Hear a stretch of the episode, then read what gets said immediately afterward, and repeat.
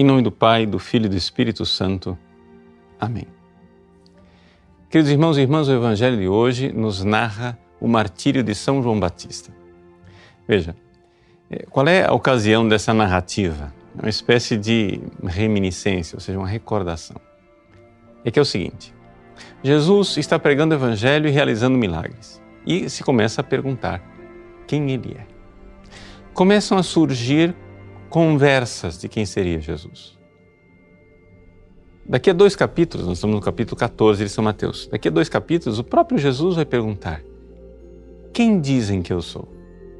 E as respostas que irão aparecer é que ele é Elias, um dos profetas antigos, ou João Batista que ressuscitou dos mortos.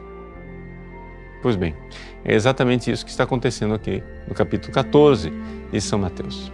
Herodes ouve falar dos milagres de Jesus e suas pregações e Herodes, atormentado pelo remorso de ter mandado matar São João Batista, começa a pensar que Jesus seria João Batista ressuscitado dos mortos, que possivelmente viria é, para se vingar.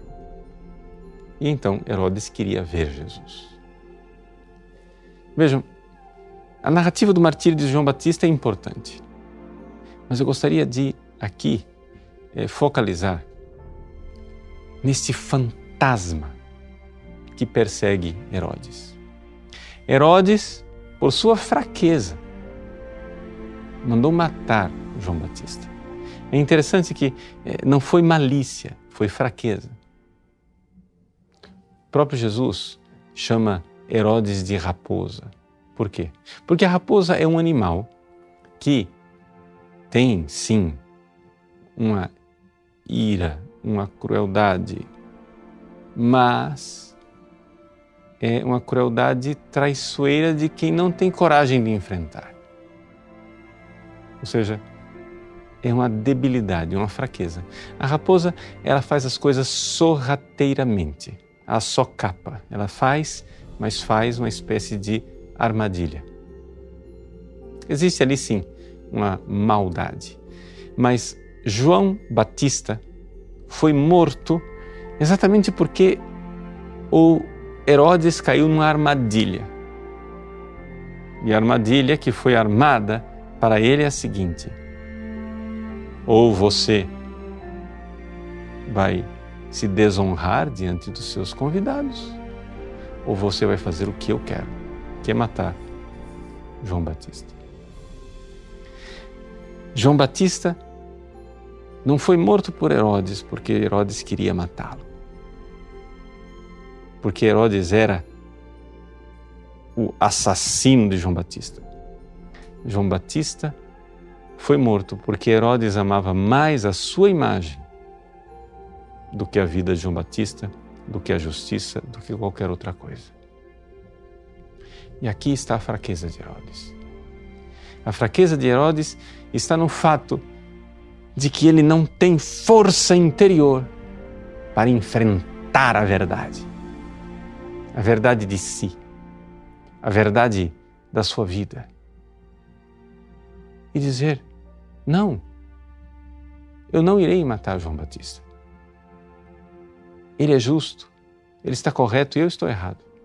Eu é que estou morando com uma mulher ilicitamente que não pode ser minha esposa.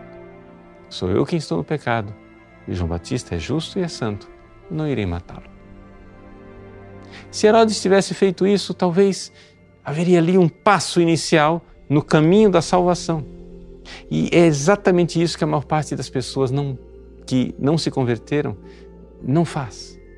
Ou seja, dar o passo da verdade, o passo doloroso da verdade, de encontrar a sua própria miséria. É assim que, fugindo da verdade, de sua miséria e de seu pecado, Herodes é assombrado por um fantasma o fantasma de João Batista.